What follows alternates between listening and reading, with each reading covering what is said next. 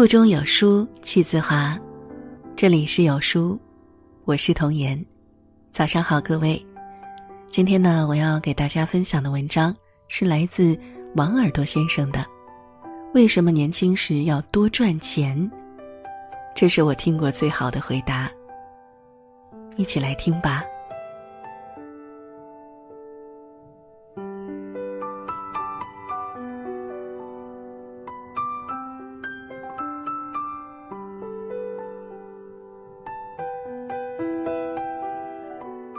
那年你二十三岁，第一次去女朋友家见父母。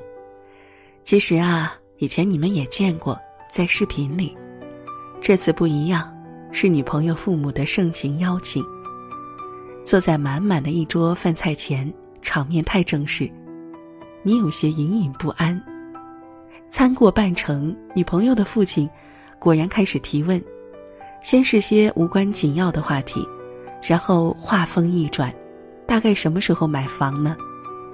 旁边，女朋友的母亲也漫不经心说：“隔壁家老刘的准女婿，刚买了套三室两厅。”你不知道说些什么才好，你脑袋里满是那张每月四千的工资卡。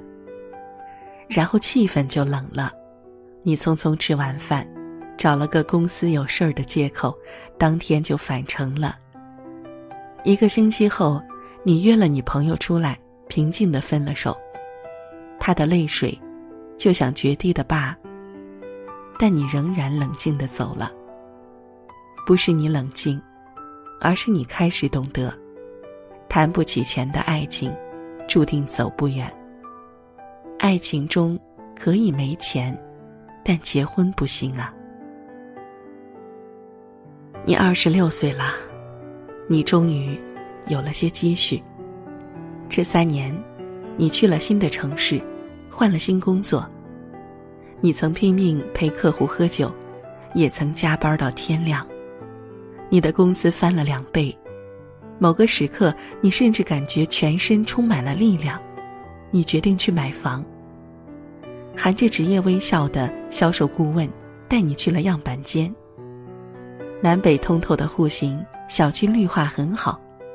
推开窗，你就能看到远方的山脊线。但问了总价，你就沉默了。房子涨价的速度太快了。你慢慢走回家，决定过些日子，房价降了再买。但你打开朋友圈，看到的第一条动态，就是市民连夜排队买房。你知道，还不出手。可能再也追不上房价了。你狠下心，给父母打电话，拿来了他们的十万养老钱。你给所有的亲戚打电话，陪着笑脸向他们借钱。三天后，凑够了首付，你去签了购房合同。按上指印的那一刻，你的眼睛酸了。有钱多好啊！你开始懂得，有钱就有家。你就有稳稳的确定感。离二十八岁只有四个月的时候，你失去了工作，是被动的失业。集团公司撤销了华南办事处，象征性的补偿后，你被遣散了。你开始重新找工作，从这个城市的南边奔波到北边。你突然发现，过了三十以后，工作越来越难找了。要么是薪水太低，要么是要求太高，一大群刚出校门的大学生等在面试室外，随时准备把你 PK 掉。还完三个月的房贷，你突然发现卡里只剩下一千块钱了。幸运的是，你终于赶在二十八岁前找到了新工作，虽然公司距离住的地方有点远，但一切看起来都是有希望的样子。所以，二十八岁生日那天，你特意给自己点了一个小小的蛋糕。烛光里，你安静的许愿，不是为了犒劳自己，而是你开始懂得，有时候稳定的收入也是有温度的，它能免你惊，免你苦，免你无枝可依。转眼你三十二岁了，成了别人眼里的中产。日子过得波澜不惊，一切都走上了正轨，孩子也已经三岁，该上幼儿园了。你有两种选择：楼下的双语幼稚园，或者呢是把他送到隔壁安置小区，那里也有一家民营的幼教机构。前一家每月费用四千。有外教，后一家一千八就够了，老师都是中年的阿姨。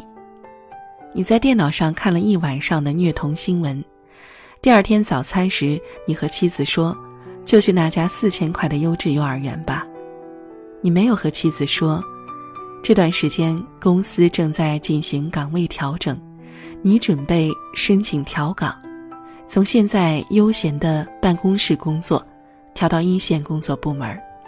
虽然会累些，但收入会增加不少。知道调岗的消息后，妻子果然抱怨了你，说你不自量力。你没有辩解，相反，你在心里笑了，因为你开始懂了，累是累些，但至少在孩子需要时，你不会囊中羞涩，你不会让他在起跑线上就输了。又过了三年。所有的事情都在向好处发展，你甚至有了野心勃勃的计划，等父母都退休了，就把他们接到身边来。但清晨，母亲的电话就来了，父亲在晨练时突发脑溢血，县城的医院束手无策。你疯了的开车往老家赶，把父母接到了你住的一线城市里，你相信这里有优质的医疗资源。有一流的医生，一切会重新回到原来的样子。在那家三甲医院里，科室里的医生果然都给出了肯定的回答。你的父亲也一天天好起来，但每天几千块的支出很快让你感觉到了压力。父亲的医保证在这里形同废纸。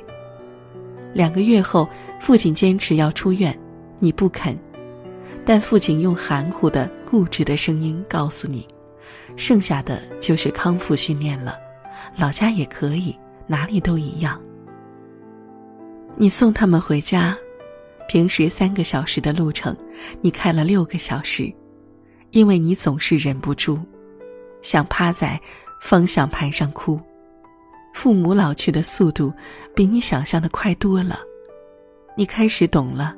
钱有时也是孝心，如果你有足够的钱，就不会对父母无能为力。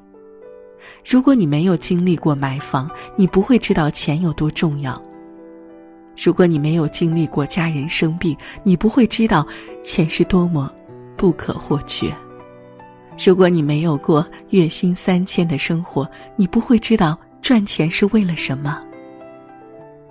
在亲爱的安德烈里。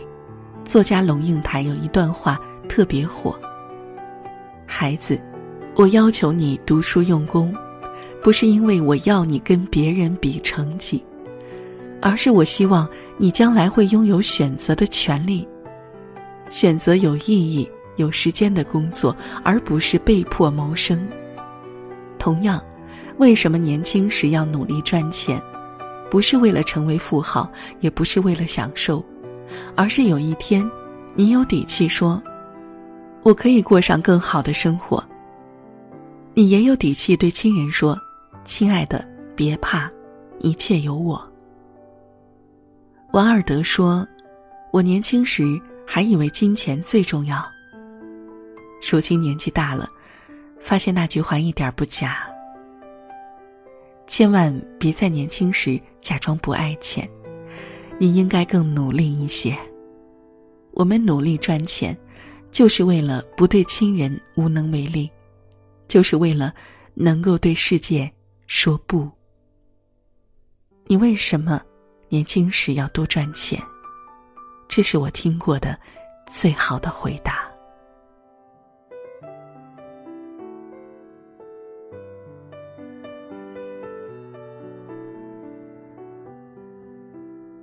在这个碎片化的时代，你有多久没读完一本书了？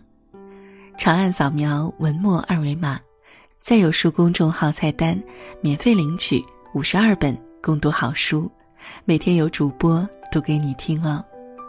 好了，这就是今天童言给大家分享的文章了，不知你是否有所感悟呢？欢迎你在留言区里发表自己的感想，我们明天见了。